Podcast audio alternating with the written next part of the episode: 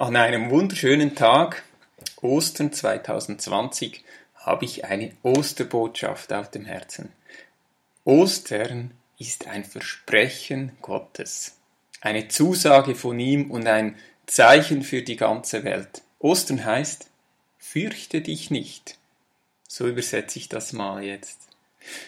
Ja, diese Ostern ist speziell, spezieller als sonst. Wir stecken in einer weltweiten Pandemie. Shutdown in der Schweiz. Äh, viele von uns sind zu Hause. Und die Welt wird durchgeschüttelt wie schon lange nicht mehr. Und Ostern ist gerade deswegen umso aktueller. Wir brauchen ein Versprechen Gottes. Und das schauen wir uns heute an. Ich habe ähm, neben dem, dass wir auf Jesus am Kreuz schauen, Karfreitag, und danach was geschah, als Gott an ihm handelt, ihn auferweckt, was das für uns bedeutet, will ich auch noch die Krise aus einer anderen Perspektive betrachten, nämlich aus unserem eigenen Erlebten, wie Gonni und ich die Krebserkrankung und was alles damit kam, erlebt haben im letzten Herbst und jetzt erleben, wo es wieder viel besser geht. Also viel, viel, viel besser, so wie wir es kaum zu hoffen, kaum gehofft hätten in der Krise. Und es ist manchmal gut, wenn man rückblickend auf so eine Zeit schauen kann und das gibt viel, viel Mut. Ja, es ist manchmal unglaublich, wie das Gefühl sich verändert, wenn man irgendwo mittendrin steckt. Ist das Gefühl ganz anders, als wenn man äh, es durchlebt hat und, und darauf zurückblicken kann. Aber jetzt mal der Reihe nach und ich will zu Beginn auch beten. Ja, Vater, Vater im Himmel, ich danke dir, dass du in dieser Zeit bei uns bist, dass wir Ostern feiern dürfen und speziell in einer weltweiten Krise ähm, uns an diese Botschaft erinnern dürfen, an Jesus und was du an ihm getan hast, wie er auf der Welt gehandelt hat, gelebt hat und ich danke, dass das in unsere Zeit hineinspricht. Und ich äh, will dich bitten für alle Leute, die am Zweifeln sind oder die ängstlich sind, die jetzt auch stark herausgefordert sind. Menschen verlieren ihre Arbeitsplätze, wissen nicht mehr, was in den nächsten Monaten auf sie zukommt. Ähm, Menschen in Pflege oder Spitälern sind stark herausgefordert, einige überfordert und ich bitte dich einfach überall dort um Gnade. Auch dort, wo Menschen krank wurden, ich bitte dich um deine Gnade, deine Gegenwart, deinen Geist, der hindurchträgt. Und besonders auch um eine hoffnungsvolle Zuversicht über die Krise hinaus. Ich bitte dich für alle ähm, Regierungen, die ganz schwierige Entscheidungen treffen müssen, damit diese Gratwanderung gelingt, ja, ich bitte dich wirklich um Weisheit, um deinen Geist, der hindurchträgt, der ermutigt und ich danke dich, dass du, äh, ich danke dir, dass du in dieser Zeit ganz speziell auch Offenbarung schenkst, dass du Menschen neu die Augen öffnest für deine Liebe, für dein Versprechen in ihr Leben und dass du Rettung bist. Und ich danke dir, dass du Menschen ganz neu begegnest und diese auch diese Geschehnisse, dieses, dieses Ostern und Karfreitagsgeschehen vor vielen Tausenden, vor Tausenden von Jahren, dass das ganz neu aufleuchten kann und Menschen merken, wie sie darin dich, wie sie darin Jesus Christus und wie du auf der Welt wirkst, neu erkennen und deswegen auch für ihr eigenes Leben inspiriert und verändert werden. Danke vielmals, dass du leuchtest und scheinst, speziell dort, wo Menschen im Moment äh, verzweifelt oder auch in Dunkelheit sein, sind. Ich danke dir für dein Leben, das stärker ist als jede Krankheit, jeden Tod und dass du der Retter bist. Wir dürfen uns ganz auf dich verlassen und ich bin äh, einfach dankbar für diese Liebe, die du hast, egal wie unsere Emotionen sind, egal wie unsere Gefühle sind trägst du uns durch. Amen. Ja, Ostern heißt, fürchte dich nicht. Wir brauchen keine Angst zu haben vor Gott. äh, wir dürfen ganz nahe zu ihm kommen. Niemand braucht vor Gott Angst zu haben, möchte ich betonen. Niemand. Kein Mensch. Denn Gott liebt jeden Menschen und zieht jeden Menschen zu sich. Wir brauchen auch keine Angst zu haben vor Satan oder vor einer Krise oder einer Krankheit, wenn man sich schon von Gott nicht fürchten muss. Vor was könnte man sich denn fürchten? Und äh, mit Psalm 23 kann man so schön sagen, und auch wenn es durch dunkle Täler geht, durch Schatten und Schwierigkeiten, so fürchte ich mich doch nicht, denn du, Herr, bist bei mir. Du beschützt mich mit deinem Hirtenstab. Es gibt eine Grundhaltung, eine Grundhaltung, die positiv ist, die zwar völlig realistisch bleibt und auch Probleme anerkennt, aber die durchträgt. Und äh, letztes Mal habe ich damit geendet, mit dieser Grund Grundhaltung, die uns geborgen macht in Gott, die durchträgt, die weiß, ich werde durchgetragen, was auch immer geschieht. So können Menschen durch ganz schwierige Zeiten gehen, auch Leid und Tod kann dazu, gehört, dazu. Und trotzdem sind sie so sicher, man könnte sagen, sie ruhen mitten im Sturm.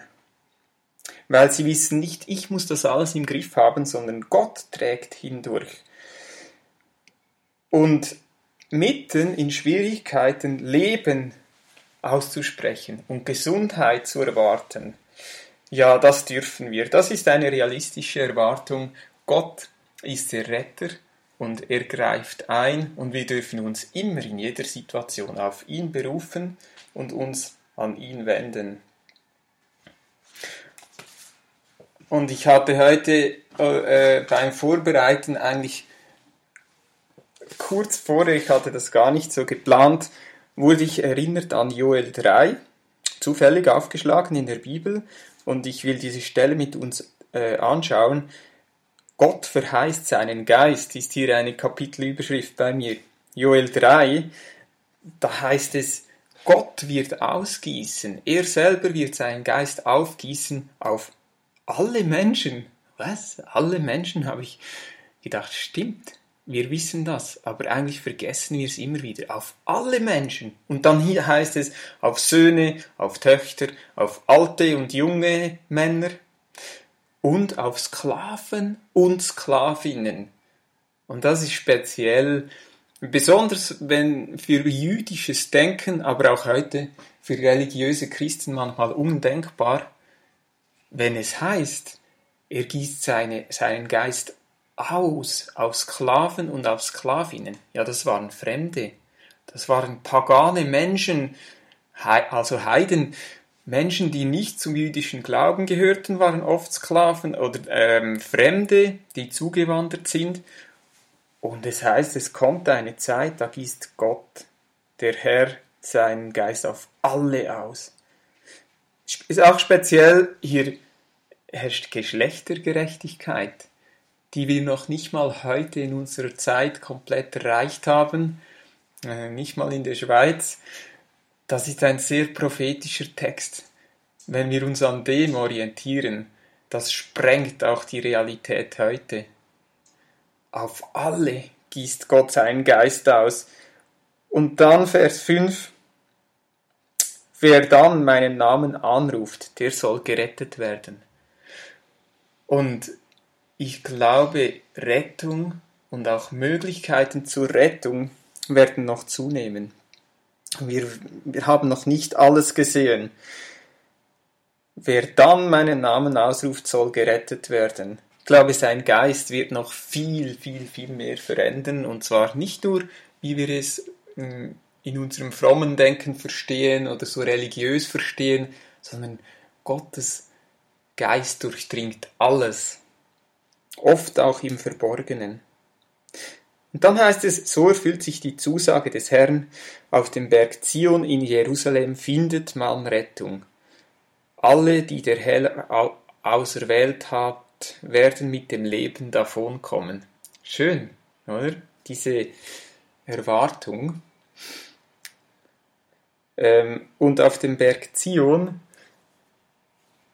wir haben in der Vergangenheit immer wieder mal davon gesprochen, es gibt einen Weg auch der Gemeinde oder der Kirche von Adulam über Hebron nach Zion. Und es ist noch schwierig, wo, wo wir momentan stecken, ist schwierig zu definieren, aber wir sind definitiv unterwegs.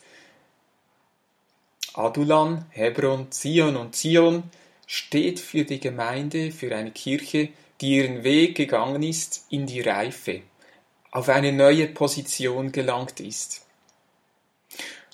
Und in diesem Zusammenhang will ich einfach, und nachher äh, tauchen wir ein in diese Botschaft zu, von Ostern, in diesem Zusammenhang einfach nochmal erinnern, wie wichtig auch der Bund ist, ein Bund, den, den wir mit geistlichen Eltern eingehen, dass wir uns verbinden, dass wir uns connecten, äh, ja, einfach an geistliche Vaterschaft erinnern.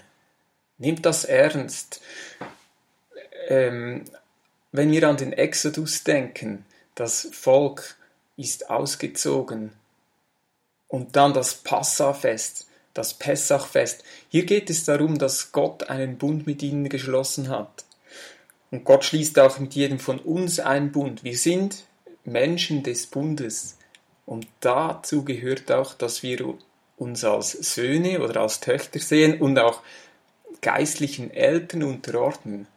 Weil, hm, das sehe ich immer wieder, wir Menschen können uns ganz schön verrennen und auch verloren gehen in unserem eigenen Denken oder so, was wir halt für richtig finden.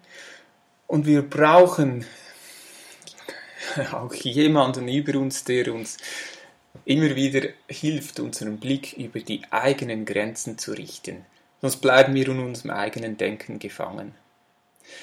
Also ich habe mich entschieden, und äh, halte auch daran fest, dass ich mich unterordne jemandem, Menschen, die Gott über mich gesetzt hat, auf sie höre und mich auch korrigieren lasse, aber sie sind wie, sie sind wie vielleicht die Federn am Pfeil.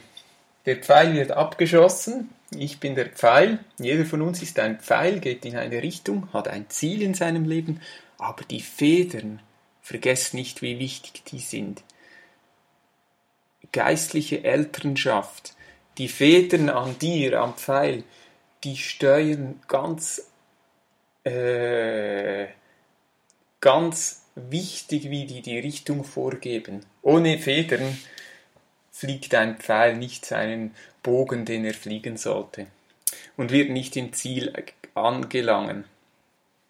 Einfach geistliche Vaterschaft, Sohnschaft, das geschieht freiwillig. Es ist etwas, dass man sich entscheidet dafür. Und ich glaube, es lohnt sich unglaublich. Ich habe das auch selber gemerkt, wie sich das lohnt. Ich habe das wirklich selber erfahren, wie auch Gnade und Segen fließt daraus.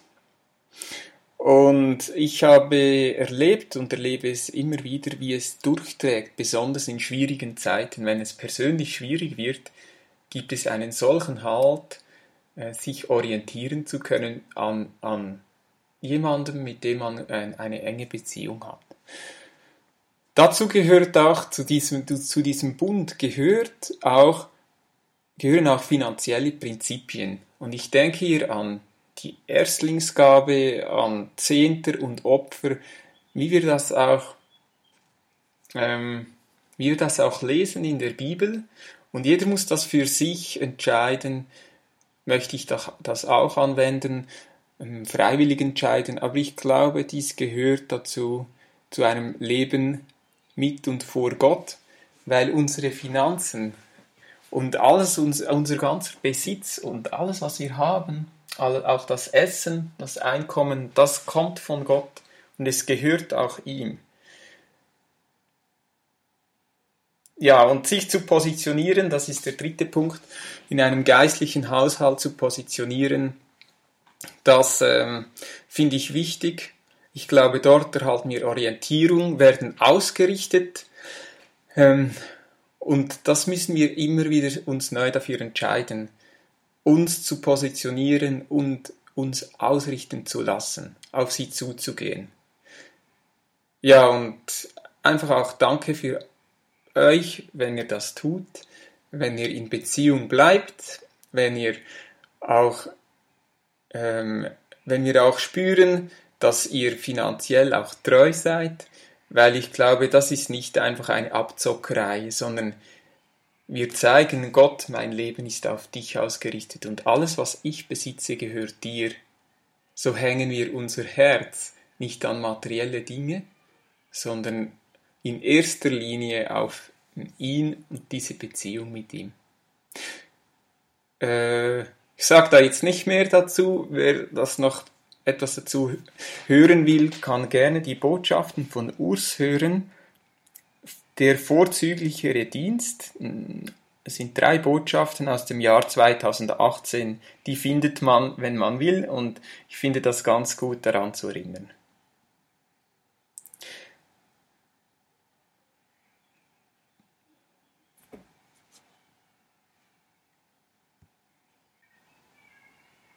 Ja, Christen sagen oft, der Blick auf Jesus befreit oder an Jesus zu glauben setzt frei für ein neues Leben.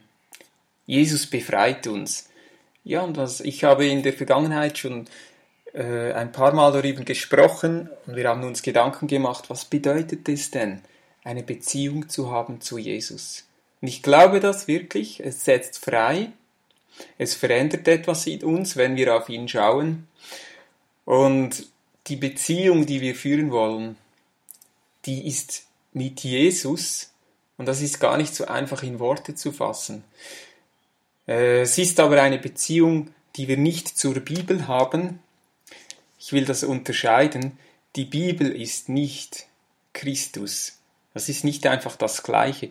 Die Bibel ist ein großartiger Zeuge wenn wir dort reinblicken, dann sehen wir vieles von Jesus, aber die Bibel ist nicht Jesus. Sie ist der beste Zeuge, das beste Zeugnis, das wir haben, und sie ist von Gott inspiriert, aber nicht diktiert. Es ist kein wörtliches Diktat von Gott. Aber gehen wir deshalb sehr sorgfältig damit um, auch mit äh, großem Respekt auf die Schrift, die Heilige Schrift, aber was wir wollen, ist diese Beziehung zu Jesus, von dem die Bibel Zeugnis gibt. Er ist das personifizierte Wort Gottes. Er ist die Person. Zu ihm kann ich eine Beziehung haben. Zu Gott kann ich eine Beziehung haben. Zu Jesus auch. Zur Bibel kannst du keine Beziehung haben. Keine richtige. Zur Bibel bete ich auch nie. Wenn wir beten, dann beten wir zu Jesus Christus oder zum Vater oder zum Heiligen Geist und sind mit ihm im Gespräch. Aber wenn wir in die Bibel schauen und ich glaube, das verändert uns wirklich, weil dort sehen wir ihn wie nirgends sonst. Ja, und wenn wir von Jesus sprechen, was ist das denn wirklich, äh, was macht ihn aus? Und ich glaube, das kann man in drei Dingen sagen. Hm, Jesus ist öffentlich aufgetreten, hat gewirkt. Das ist der eine Punkt. Jesus, wie er auftrat, wie er gelebt hat, sein Lebensstil, seine Worte, seine Taten, wenn wir da hinschauen, davon lernen, das verändert uns, das setzt uns frei. Und dann sein Sterben am Kreuz, Karfreitag, wenn wir uns daran erinnern, wenn wir uns damit auseinandersetzen. Das löst etwas in uns aus. Und ich glaube, es, es bringt, es macht uns reifer. Es verändert uns auch in dem Sinn, dass wir bereit werden, unser Leben zu meistern, mit allen Hochs und Tiefs, wenn wir auf die Höhen und Tiefen von Jesus schauen. Und sein Sterben am Kreuz ist definitiv der tiefste, tiefste Punkt in seinem Leben. Und als drittes die Auferweckung, dass Jesus auferstanden ist, dass er auferweckt wurde durch Gott. Und heute feiern wir Ostern, wir können sagen, Jesus lebt. Jesus, er lebt nicht nur, noch mehr als das, es ist nicht das gleiche Leben, das er vorher hatte. Jesus nach Ostern ist er der Herr. Die Jünger und die Schreiber der Evangelien und der ersten Briefe, die konnten sagen, Jesus lebt nicht nur, er regiert jetzt, er ist der Herr und er regiert, er ist einem Ehrenplatz zur Rechten Gottes. Und das verändert alles. Und wenn wir darauf schauen, auf sein öffentliches Wirken, auf sein Sterben und auf die, an die, auf die Auferweckung schauen, ich glaube, das verändert und wie es in einer Beziehung ist, das ist nicht irgendwann einfach abgeschlossen. Damit leben wir, wir setzen uns mit jemandem auseinander, es wirft Fragen auf, es gibt uns Antworten, es inspiriert uns weiterzugehen. So, so erlebe ich diese Beziehung mit Jesus, mit Gott, ähm, gar nicht so religiös oder fromm, sondern als ein herausgefordert sein, bewegt werden von einer Geschichte, die heute bis heute zu uns sprechen will.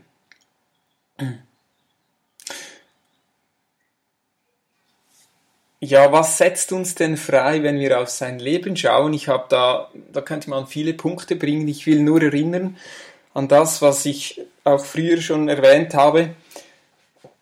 Jesus in seinem Auftreten hatte ganz klar die Meinung vertreten, habt keine Angst vor dem Bösen. Habt grundsätzlich keine Angst, werft eure Sorgen auf Gott.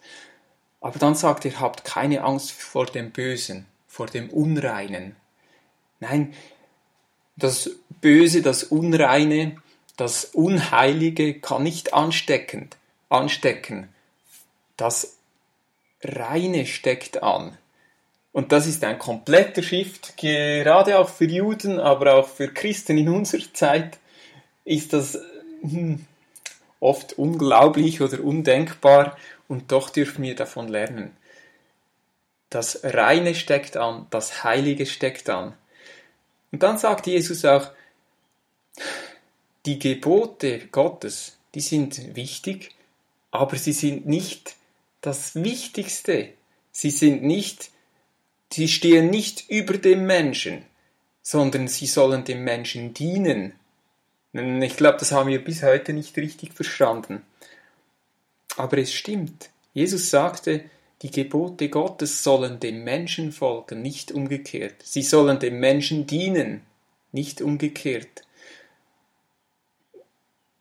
So setzt er sich über den Schabbat hinweg, über den Sabbat und äh, erntet Getreide, isst von Getreide, es wird ihm vorgeworfen und er sagt, hey, der Sabbat soll dem Menschen dienen und nicht umgekehrt.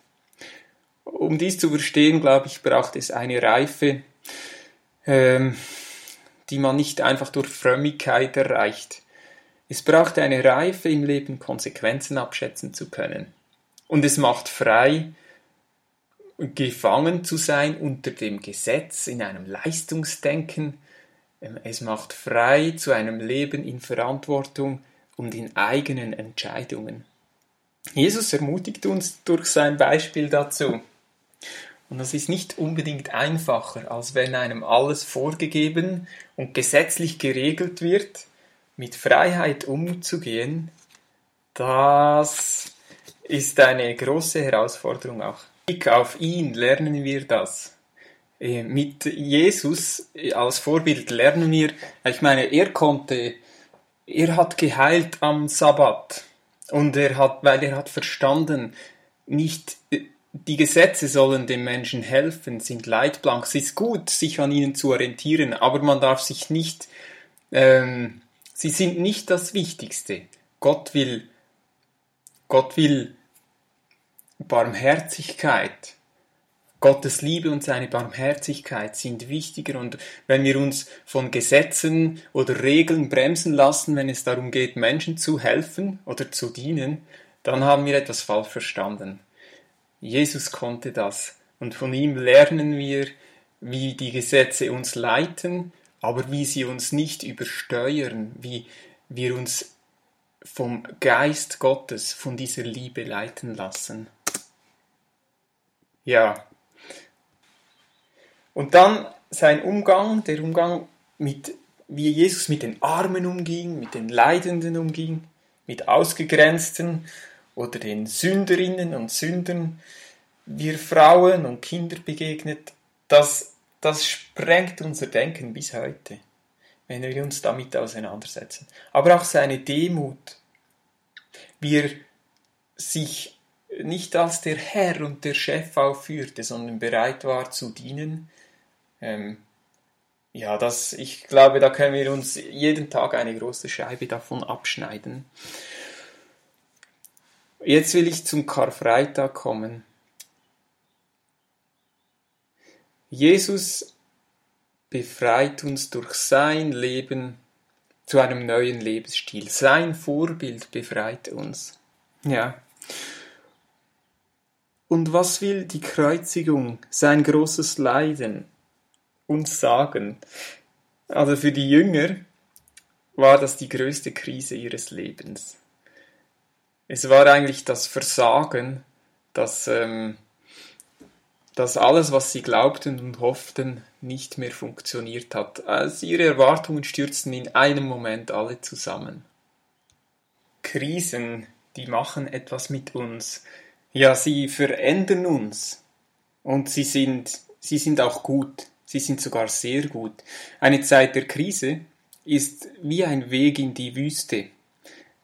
Dort in der Wüste bereitet Gott vor, er schleift an uns und vieles fällt weg, was vorher einmal normal war.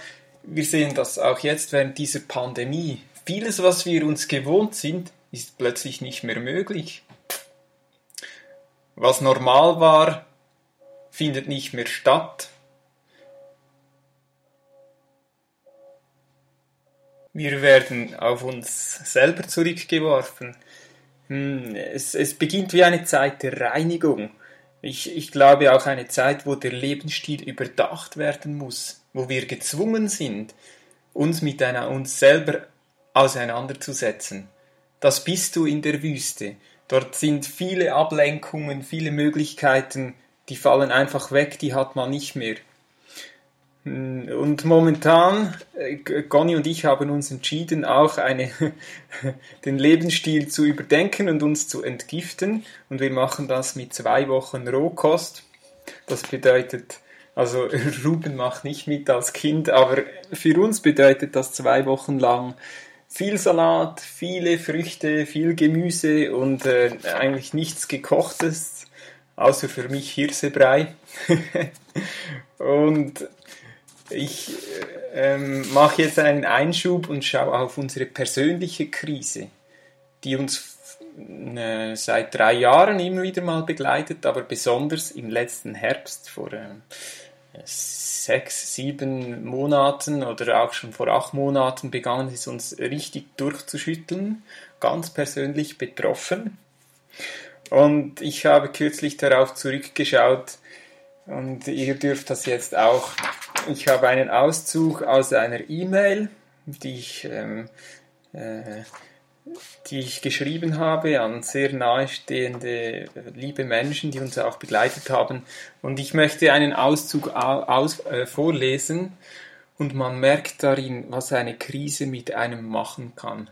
Und das Schöne ist, jetzt darauf zurückzublicken, jetzt indem es uns wieder viel, viel, viel besser geht, indem Goni wieder ähm, also ich, man kann es vielleicht so sagen, vom Krebs oder von einer Krankheit merken wir momentan nichts, gar nichts.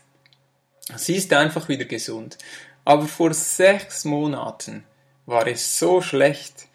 Äh, hört euch das mal an. Ich schrieb, es sind nur Auszüge. Es ist eine sehr belastende Zeit für uns alle.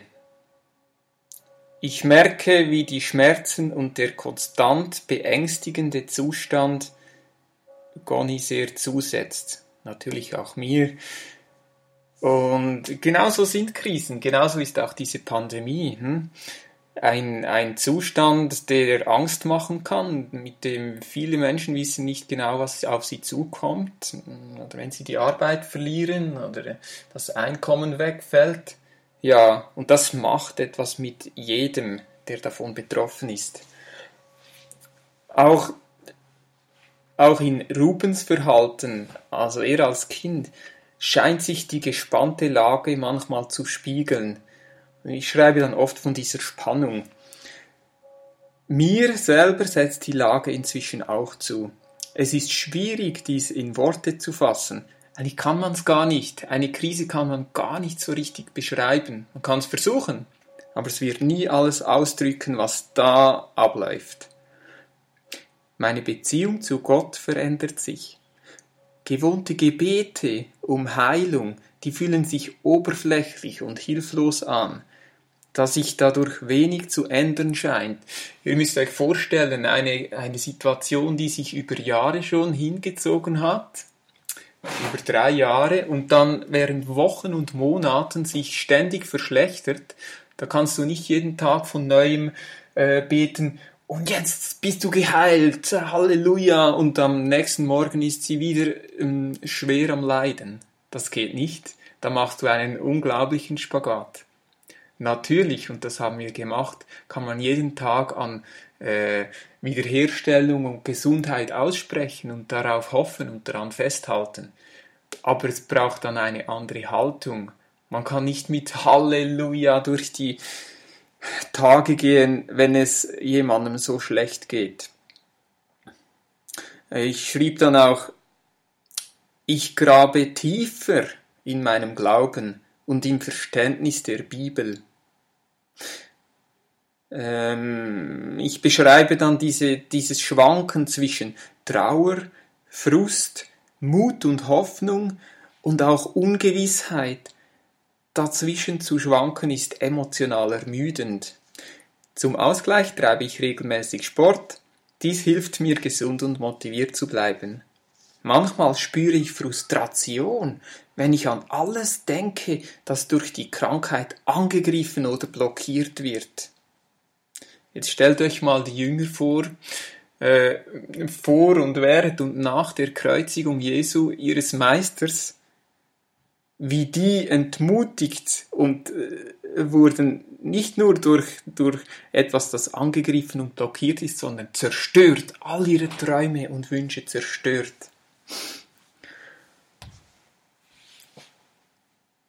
Aber ich schrieb weiter, immer wieder werde ich ermutigt und kann grundsätzlich recht entspannt mit der Ausnahmesituation umgehen. Darüber bin ich froh. Es wäre wunderbar, einen Wendepunkt in Richtung Gesundheit feststellen zu können. Seit mehreren Monaten erlebe ich, dass sich ihre Gesundheit zwar langsam, aber fortschreitend verschlechtert. Und dann ähm, beschreibe ich, ja, das überspringe ich jetzt alles, einige Maßnahmen, was wir alles versucht haben. Und dann komme ich am Schluss zu dem Punkt, ich blende ihren möglichen Tod nicht aus.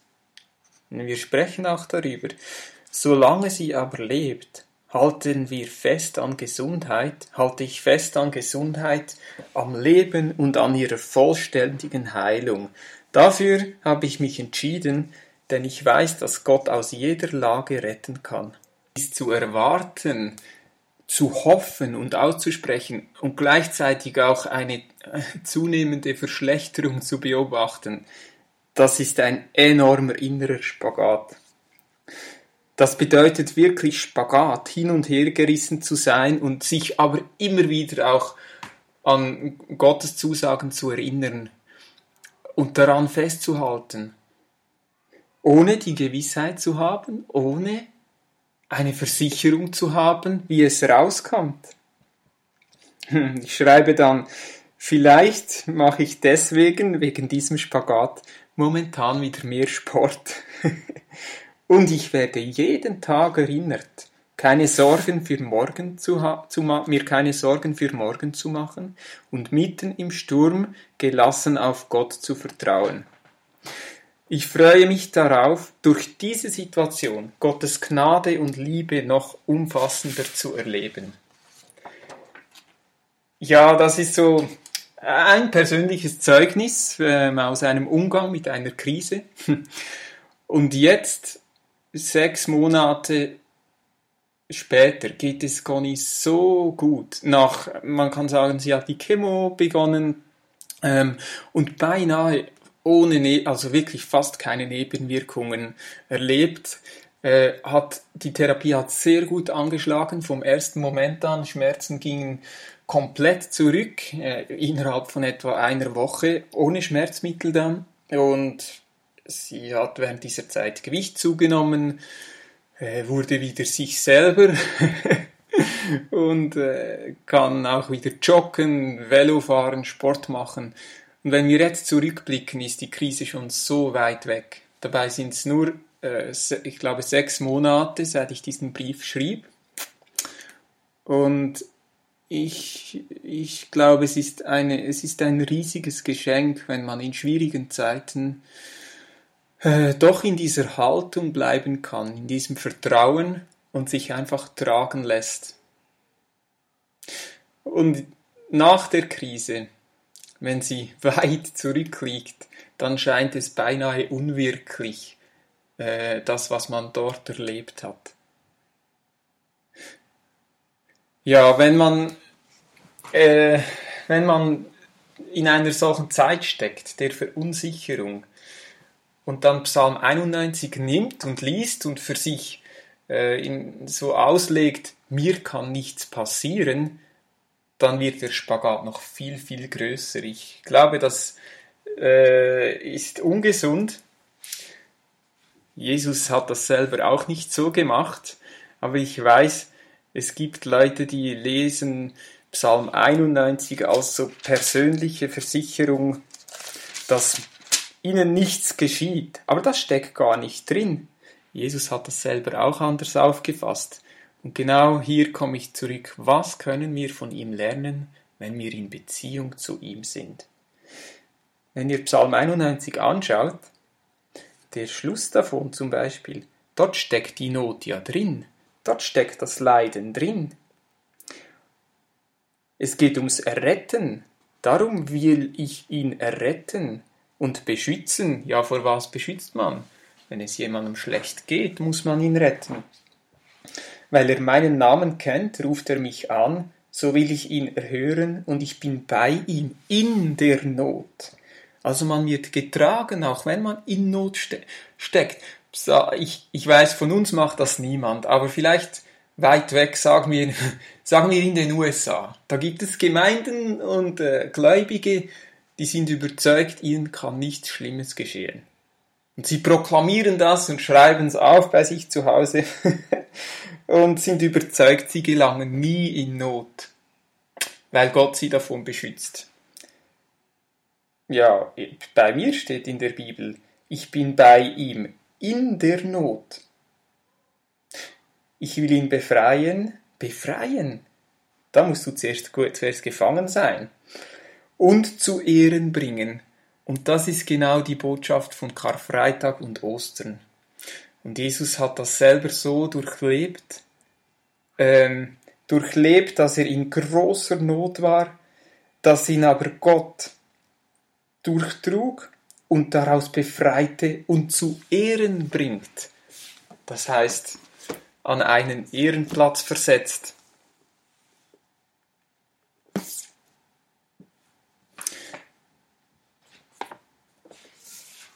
Ja, es ist realistisch, immer darauf zu vertrauen, dass Gott rettet, hilft und dass wir, wir dürfen uns immer mit der Gnade rechnen, immer. Aber oft zeigt uns Gott das Ziel, wo er uns hinführen will in unserem Leben. Denken wir an Exodus, die Sklaven, sie werden in ein neues Land geführt, aber dann kommt der Weg und der geht durch die Wüste und erst anschließend kommt das gelobte Land. Und dann mitten in der Wüste in schweren Zeiten, die können bewirken, dass man wie durch ein, eine dunkle Scheibe, durch ein dunkles Glas alles wahrnimmt. Und äh, ja, das Licht vielleicht gar nicht mehr so sieht. Aber es kommt danach eine Zeit, in der man alles viel klarer und noch deutlicher sieht. Die Dinge wirken zusammen für das Gute. Ja, da bin ich überzeugt, weil Gott steckt dahinter. Die Jünger waren, sie waren auch überzeugt, ja, mit Gott kommt alles gut und Gott ist so nah bei Jesus wie, wie bei niemandem sonst. Er ist der Messias, er ist der Retter. Jetzt kommt alles gut. Für sie war es undenkbar, dass, hm, dass Jesus leiden könnte oder müsste oder sogar sterben. Und wir schauen uns Matthäus 16 an zu diesem Thema. Ihr könnt das alles nachlesen. Ich kürze das äh, alles zusammen, aber man kann es ja lesen. Jesus fragte sie, was denkt ihr, wer ich bin? Äh, sie halten mich für Johannes den Täufer oder für Elia oder für einen Propheten oder für Jeremia, aber wer denkt ihr, dass ich bin? Und dann sagt Petrus, du bist Christus, also der Messias, der Sohn des lebendigen Gottes und drückt ihn in eine solche Nähe zu Gott. Eigentlich sagt er, du bist wie Gott, du bist der Sohn Gott des lebendigen Gottes. Und Jesus sagt ihm, wow, dass du das erkannt hast, das hat dir der Vater im Himmel gezeigt. Das kannst du nicht als Mensch, das ist eine Offenbarung. Und, aber was nachher kommt, passt eigentlich gar nicht so gut dazu. In Vers 21, ah nein, Vers 20 sagt er, erzählt es niemandem. Er gebot ihnen, dass sie niemandem sagen sollten, dass Jesus der Christus sei. Ist noch spannend, hä? Er will gar nicht, dass die Leute das wissen. Er, er ist sehr demütig darin. Sie sollen nichts davon erzählen, dass er der Gesalbte ist. Und nachher sagt er ihnen, dass er leiden muss. Also die Jünger sagen quasi, du bist, du bist so nah bei Gott, du bist Gottes Sohn, du wirst uns retten. Und dann erzählt ihnen Jesus, sag das nicht weiter, ich werde leiden. Undenkbar von, für die Jünger. Von da an begann Jesus seinen Jüngern zu zeigen, dass er nach Jerusalem gehen und viel leiden müsse von den Ältesten und obersten Priestern und Schriftgelehrten und getötet werden und am dritten Tag auferweckt werden müsse. Und wie reagieren die Jünger? Ja, Petrus nimmt ihn beiseite, fängt an, sich dagegen zu wehren oder fängt an, ihn zu stoppen und sprach, Herr, schone dich selbst, das soll dir nicht geschehen. Aber Jesus weist ihn heftig zurecht, dreht sich um und spricht zu Petrus, Weiche von mir. Und dann nimmt er ein übles Wort, er sagt nicht mal nur, äh, du Dummkopf, sei still. Oder du blöd, du, du verstehst nichts. Er nimmt ein heftiges Wort für einen Juden und äh, ihr könnt das ja selber nachlesen, welches Wort. Und dann sagt er, du bist mir ein Ärgernis denn du denkst nicht göttlich, sondern menschlich. Ja, wir Menschen wollen immer verhindern, dass uns etwas Schlimmes geschieht. Jesus hat das etwas anders gesehen. Das ist auch schon äh, im Lukas 4, Vers 9 bis, bis 12, möchte ich auch noch erwähnen in diesem Zusammenhang. Dort geht es um darum, wie Jesus selber in die Wüste geführt wird. Schon dort zeigt sich, er wird herausgefordert und geprüft. Und ihr könnt das nachlesen in Matthäus, Markus oder Lukas. Ich lese jetzt in, Matthä in Lukas 4. Dort ist er in der Wüste, wird auf die Probe gestellt und äh, der Satan erscheint ihm hier. In dieser Geschichte kommt Satan und äh, stellt ihm drei Fragen, drei Prüfungen und er führt ihn nach Jerusalem, stellt ihn auf die Mauer des Tempels und sprach zu ihm, wenn du der Sohn Gottes bist, so stürze dich von hier hinab, und nichts kann dir geschehen. Denn es steht geschrieben, es, er wird seinen Engeln Befehl geben, dass sie dich behüten. Und sie werden dich auf den Händen tragen, damit du deinen Fuß nicht an einen Stein stößt. Das ist ein Zitat aus Psalm 91, den Psalm, den manche nehmen als Versicherung, mir geschieht ja nichts, denn die Engel Gottes beschützen mich, damit ich nicht mal an einem Stein anstoße. Und jetzt ist die Antwort von Jesus interessant. Genau wie zu den Jüngern, genau wie zu Petrus, als der ihn zurechtweist, du wirst nicht leiden, sagt er, hey, hör auf damit, das stimmt nicht. Jesus antwortet hier und spricht zu ihm, zu Satan. Es ist gesagt, du sollst den Herrn, deinen Gott, nicht versuchen. Und äh, das war eigentlich das Ende seiner Prüfung in der Wüste. Wir sehen hier, Jesus war sich bewusst, dass obwohl er so in einer Nähe zu Gott war, vom Geist erfüllt und voller Gnade und alles, er wird durch diesen Weg gehen, durch diese Prüfung von Leiden am Kreuz, Tod und Gott wird ihn trotzdem nicht loslassen. Er kommt an den Punkt, als er im Garten Gethsemane betet, dass er bittet, Vater, du kannst alles. Bei dir ist nichts unmöglich. Lass bitte diesen Kelch an mir vorbeigehen. Aber nicht mein Wille, sondern dein Wille soll geschehen. Und ich glaube, das ist die Haltung, die wir von ihm lernen können. Nicht unser Wille, sondern Gottes Wille soll geschehen. Und wir erkennen, erfassen das nicht immer, hm? was Gottes Wille ist. Wir äh, wissen nicht alles, was auf dieser Welt geschieht. Wir, wir haben nicht alle Antworten. Und wir wissen nicht, wo der Weg, mit, äh, den Gott mit uns geht, überall durchführen wird. Wir, es kann auch sein, dass wir an einen Punkt kommen, an dem wir uns komplett verlassen fühlen obwohl er uns nie loslässt. Und nochmal zurück zu Jesus im Garten Gethsemane. Markus 14. Äh, er nahm drei Jünger mit sich und fing an zu erschrecken. Vers 33 ist das. Er fing an zu erschrecken und ihm graute sehr. Er vermutete, was mit ihm geschehen könnte. Und er sprach zu den Jüngern, meine Seele ist tief betrübt bis zum Tod. Und dann betete er und er sprach, Abba, Vater, alles ist dir möglich, nimm diesen Kelch von mir. Und er bittet darum. Doch nicht, was ich will, sondern was du willst, soll geschehen. Er kommt an einen Punkt, Ja zu sagen und sich ganz im Vertrauen auf Gott zu werfen. Und das ist eine viel tiefere Form von Glauben. Ich, ähm, die einem durchträgt in jeder Situation.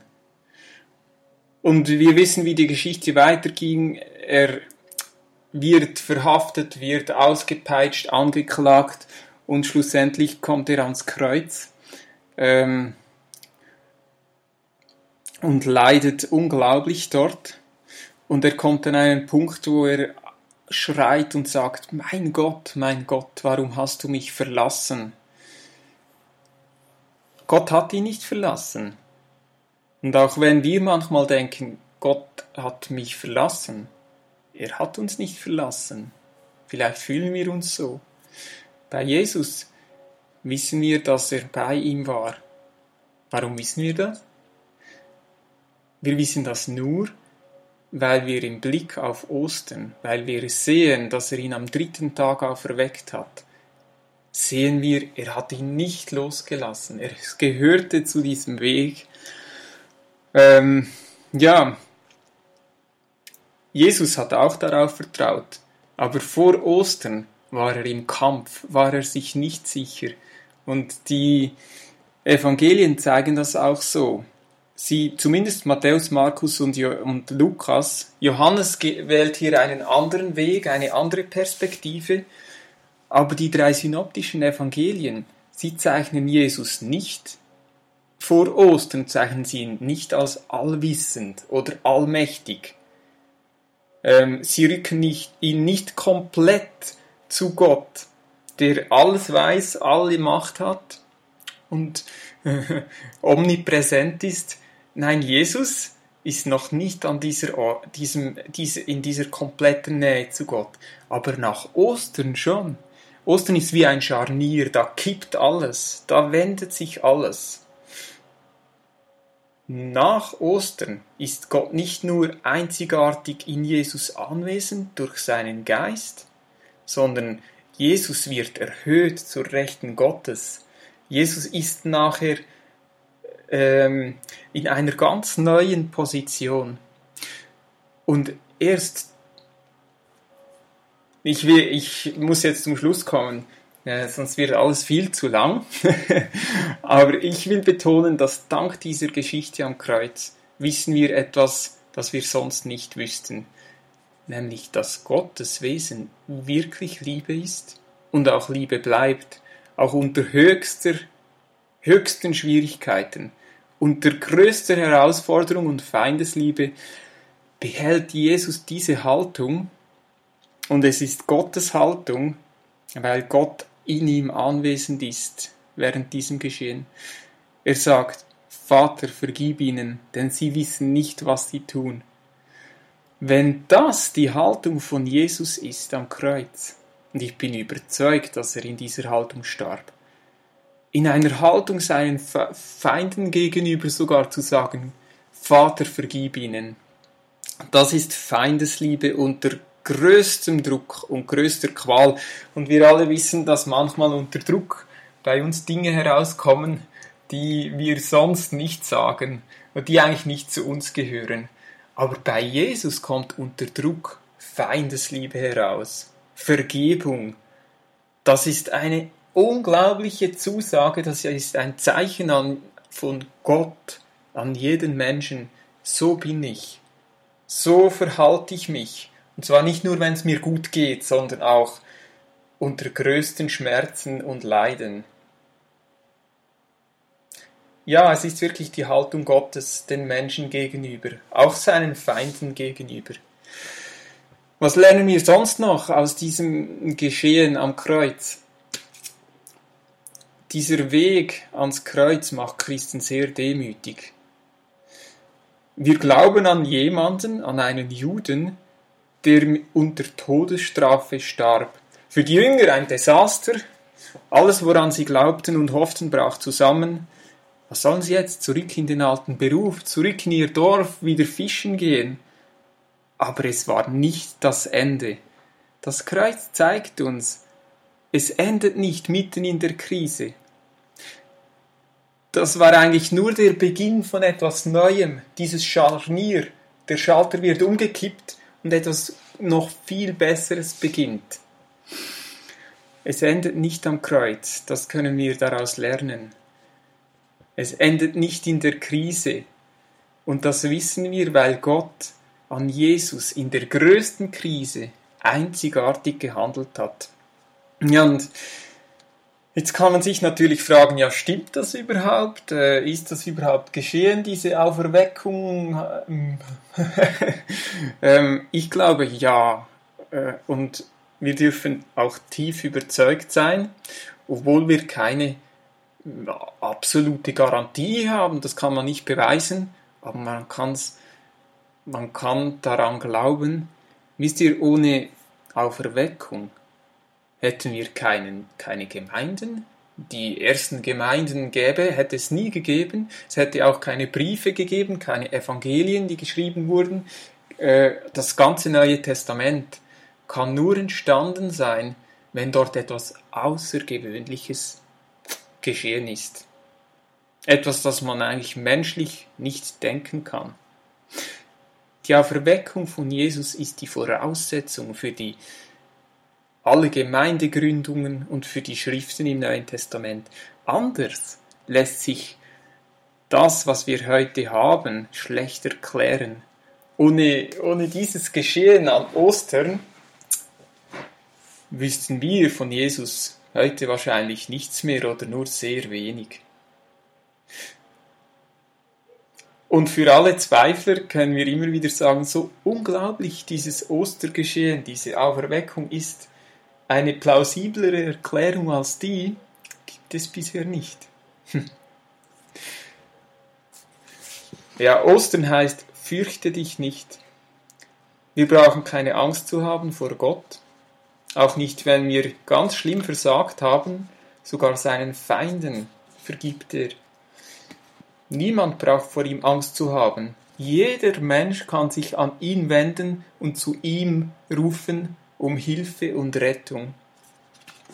Niemand muss denken, er sei verdammt, auch wenn er in einer Krise wie Jesus am Kreuz verlassen und verloren scheint und sich von Gott verlassen fühlt. Jeder darf sich in jeder Situation an Gott wenden. Und das ist die Botschaft, fürchte dich nicht. Ja, vielleicht nochmal zu dieser Pandemie, in dieser weltweiten Krise, in der wir stecken. Es gibt viele Spekulationen und Prognosen und Vermutungen, aber wir müssen uns nicht an denen orientieren. Es ist gut, wenn man sich an qualifizierten Informationen orientiert und Schritt für Schritt geht. Einfach so weit, wie man sieht und vieles wissen wir noch nicht, wie es herauskommen wird. Wir haben nicht alle Antworten, brauchen wir auch nicht. Aber wir wissen, Gott hat einen guten Plan für diese Welt. Gott hat einen guten Plan für jeden von uns, für, weil wir sind Teil dieser Welt. Und wir werden sehen, wo er uns hinführt. Die Dinge werden zum Besten zusammenwirken. Denn Reich Gottes ist eine Realität, die weiter zunimmt. Gott stellt wieder her und macht etwas ganz Neues, besonders in jeder Krisenzeit. Er verlässt uns nicht und vielleicht lest ihr auch wieder mal Römer 8, wo steht, Gott verlässt uns nie. Und seine Liebe, von der kann uns nichts und niemand trennen. Und Nirgendwo wird dies deutlicher als in der Botschaft von Ostern. Ja, zum Abschluss. In Ostern können wir uns freuen, jubeln, hoffen und zuversichtlich sein. Reich Gottes spiegelt sich an Ostern, weil dieser Same, der durch Jesus gepflanzt wurde, und dieser Sauerteig, der freigesetzt ist, oder der Stein, der alle Reiche erschüttert und zum Einsturz bringt, und zu, selber zu einem großen Berg wird, der alle Berge übersteigt, das ist das Reich Gottes. Mit der Auferweckung von Jesus brach das Endgültige schon an. Wir können jetzt sagen, alle Zukunft, auch morgen und im nächsten Jahr und in zehn Jahren, hundert Jahren und in tausend Jahren, alles ist seine Zukunft. Sie liegt in seiner Hand, und Jesus ging uns voran, und wir werden ihm folgen. Ja, was erlöst uns daran? Ich will das nochmal zusammenfassen. Wenn wir auf ihn schauen, dann merken wir, Leiden ist nicht das Ende. Die Krise oder Scheitern ist nicht das Ende. Das Ende ist bei Gott dem Vater. Es hört nicht auf beim Kreuz, sondern bei ihm in einer Nähe, und in einem Vertrauen, die wunderschön ist. Seine Haltung am Kreuz, wenn er sagt, Vater, vergib ihnen, das ist eine Liebe, die ist so stark, dass sogar die Feinde, die Mörder von ihm geliebt werden. Er beweist dort Feindesliebe und Vergebung unter höchster Herausforderung. Und wenn wir auf Jesus schauen, dann merken wir, es hört nicht im Leid oder in der Verlassenheit auf, sondern in einer Nähe, weil Gott an, so wie er an ihm gehandelt hat, handelt, wird er auch an uns handeln. Das dürfen wir als Versprechen nehmen und als Zusage, wenn wir uns an Ostern erinnern. Das Leiden, sein Weg ans Kreuz, führte Jesus in noch größere Nähe zu Gott, in eine neue Qualität von Leben. Erst durch dieses Erleben, diese Erfahrung konnten die Jünger und die Schreiber des Neuen Testamentes zur Überzeugung gelangen, Jesus ist nicht nur der gesandte Messias, sondern er ist der Herr. Er steht über allem zur Rechten Gottes. Ja, sie konnten sagen, nicht nur er lebt, sondern er regiert. So ist die Auferweckung von Jesus ein Versprechen von Gott an jeden von uns. Aus diesem, dieser Erfahrung von Ostern entwickeln wir die Hoffnung, alles hat einen Sinn. Auch mit allem Unerklärlichen, allem Verrückten, Dunklen, Bösen, auch alles Unkraut, das die Welt durchdringt, das hat alles einen guten Sinn und ein gutes Ziel. Christus ist das Alpha und Omega. Er ist das Ziel. Er fürchtete sich auch, doch er bekam Kraft. Er lebte in allem Verlorensein, das Gott ihn durchtrug. Rückblickend kann man das sagen. Und Gott hat ihm ermöglicht, zu diesem Weg Ja zu sagen, trug ihn durch dieses Tal des Todes und erhöhte ihn weit darüber hinaus. Und deshalb heißt Ostern, fürchte dich nicht, hab Vertrauen, es ist ein Versprechen Gottes. Ich lasse niemandem los, ich lasse dich nicht los, egal was auch geschieht und er führt dich in ein neues Leben, das alles bisherige weit übersteigt. Ja, so mit dieser Geschichte können wir es glauben, dass hinter allem ein guter Plan steckt, auch wenn wir ihn nicht jederzeit verstehen. Und Gottes Versprechen, ich lasse dich nie los, an dem dürfen wir, auf das dürfen wir bauen. Ja, und damit segne ich euch mit dieser Ruhe in Gott, mit seinem Frieden, einem Frieden, der alles übersteigt.